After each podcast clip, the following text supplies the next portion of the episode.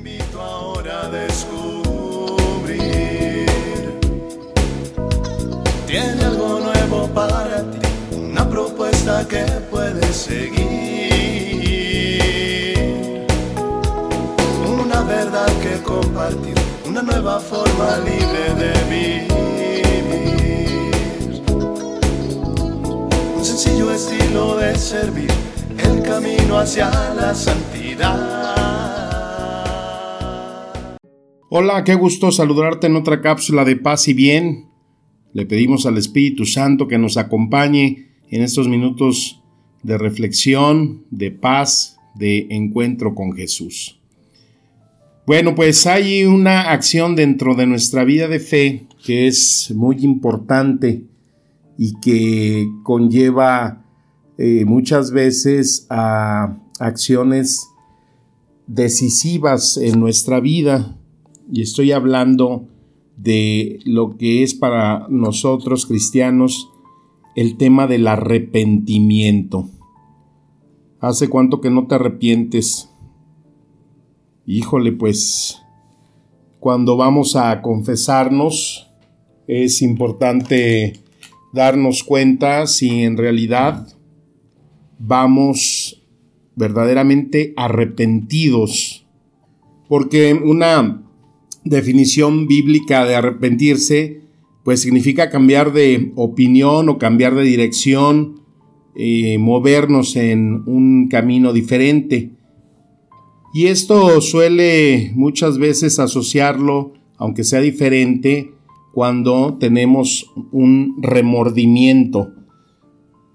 La diferencia entre remordimiento y arrepentimiento, pues es la fuente. O sea, te quiero decir que el remordimiento puede suceder no porque te sientas mal, sino porque muchas veces te atraparon el remordimiento es el resultado de la consecuencia de una acción y a veces pues no es el deseo genuino de cambiarlo. Por ejemplo, yo ya no ceno porque me muero si ceno. Y um, antier que tuvimos una convivencia, mm, el puerquito se comió siete tacos. Siete, oíste bien. Y pues obviamente no dormí, sentado de las 11 de la noche a las 6 de la mañana. Estoy arrepentido, o sea, no lo vuelvo a hacer. Eso es el arrepentimiento, o sea, cambiar de dirección, ya no volver a hacer esa acción porque me hace daño. Y si no me hubiera pasado nada, o sea, si pudiera dormir como cuando tenía 20 años menos, que me cenaba 10 tacos y no pasaba nada, pues no dejaba de ser un remordimiento, no decir, ay, qué puerco soy, me comí tantos tacos, qué bárbaro. Y, y esa es una diferencia. En la Biblia lo podemos ver muy específicamente en ejemplos como los de Judas, y de Pedro. Porque, como decía, ¿no? El arrepentimiento y remordimiento suelen parecerse y confundirse. Pero si nosotros vemos, por ejemplo, el personaje de Judas Iscariote, ¿qué es lo, lo que pasó? Judas traiciona a Jesús, se siente mal por sus acciones, devuelve el dinero que le dieron, le remordió su conciencia y se suicidó. Por otra parte, tenemos a Pedro que él niega a Jesús tres veces, después se sintió muy, muy mal y en la Biblia se registra que lloró amargamente. Pedro se arrepintió y cuando Jesús resucitó, un ángel le dijo a las mujeres que fueran a la tumba vacía que anunciaran a los discípulos que había resucitado, mencionando especialmente a Pedro. Entonces Pedro se arrepiente, cambia de dirección y toma la batuta que le había dado Jesús para que fuera la piedra angular. Después de un arrepentimiento, Él cambia. Cuando nosotros nos vamos a confesar, por ejemplo, pues se nos pide que estemos arrepentidos de nuestros pecados. Pero a veces quizás no siempre vamos con el debido arrepentimiento porque sabemos que el requisito de arrepentirse es tener la intención de no volver a cometer aquella falta. Entonces la Biblia habla mucho sobre el arrepentimiento. Pero te voy a dar dos ejemplos. Uno está en el Antiguo Testamento y otro está en el Nuevo.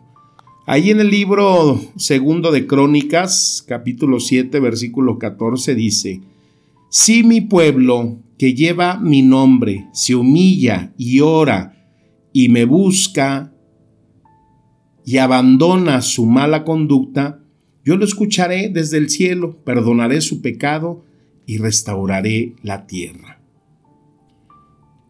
Esta es una escritura muy popular en la Biblia, este texto, y que realmente define qué es el arrepentimiento, a pesar de que no se usa la palabra subrayadamente, ¿no?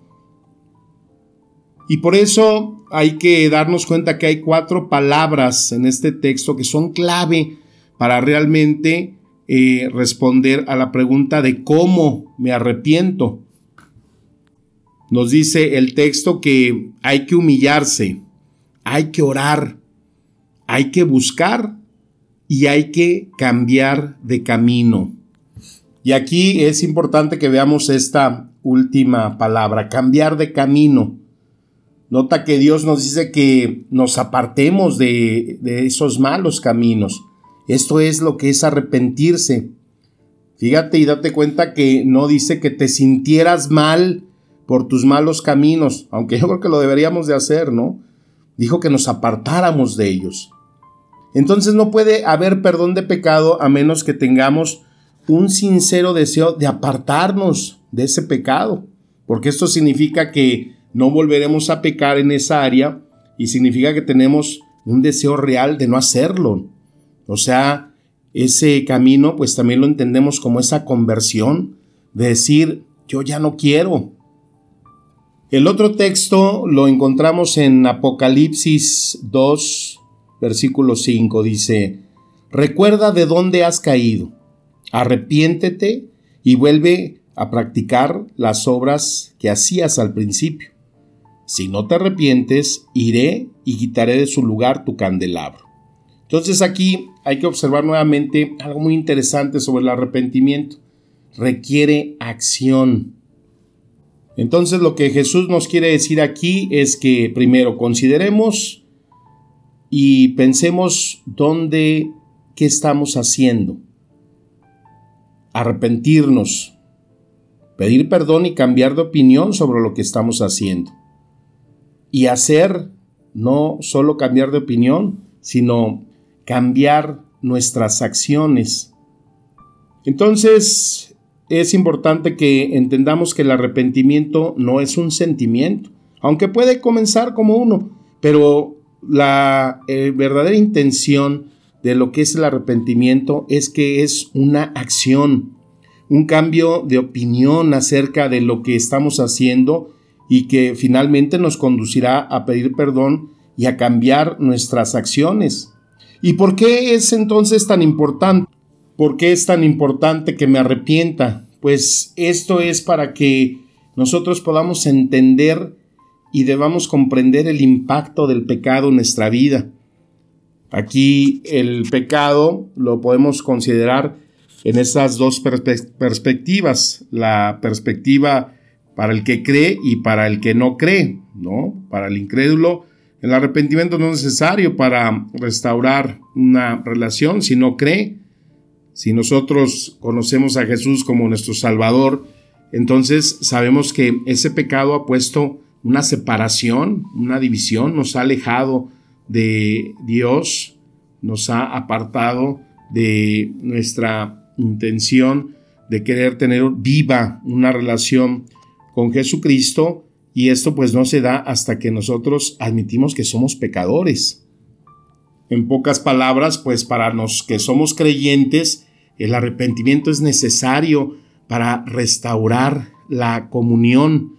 Y aquí es esa importancia del arrepentimiento y no de un remordimiento, porque el arrepentimiento nos tiene que llevar a ese cambio, a lo que estamos invitados a vivir y creer si es que aceptamos y nos llamamos cristianos en verdad.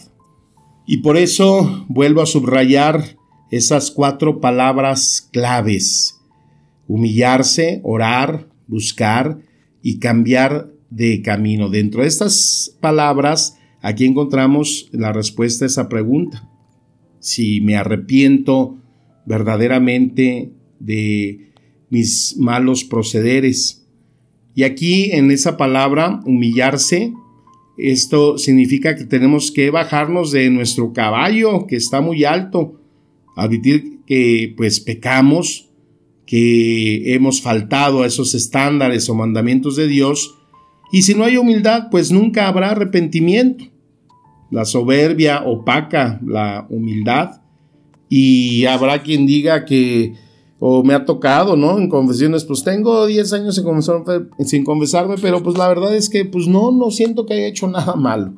O sea, de veras no has hecho nada malo porque Juan nos dice que si afirmamos que no tenemos pecado, nos engañamos a nosotros mismos y no tenemos la verdad. Primera de Juan 1.8.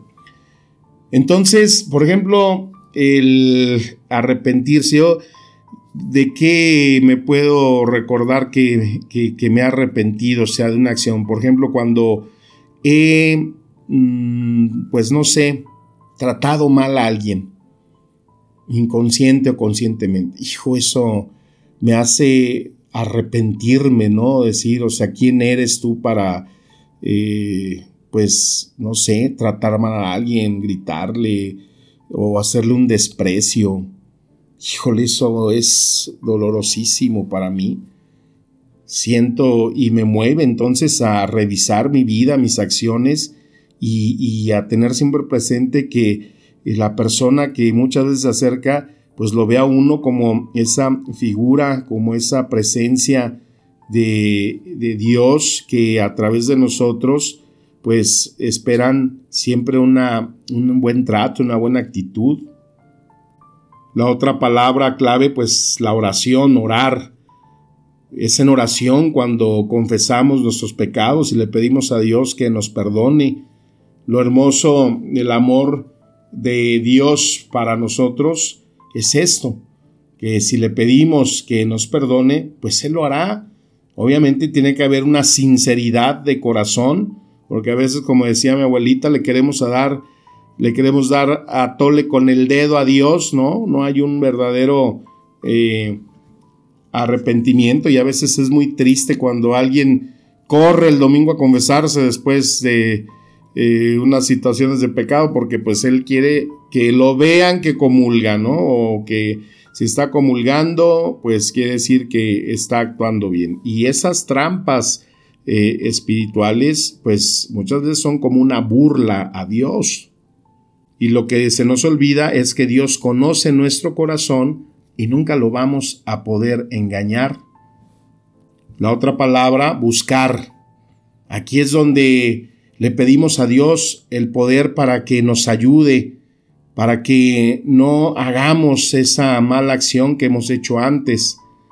Y por eso es que hay que desear el perdón de Dios y necesitamos también pedirle avanzar en la fortaleza para vencer el pecado, la tentación.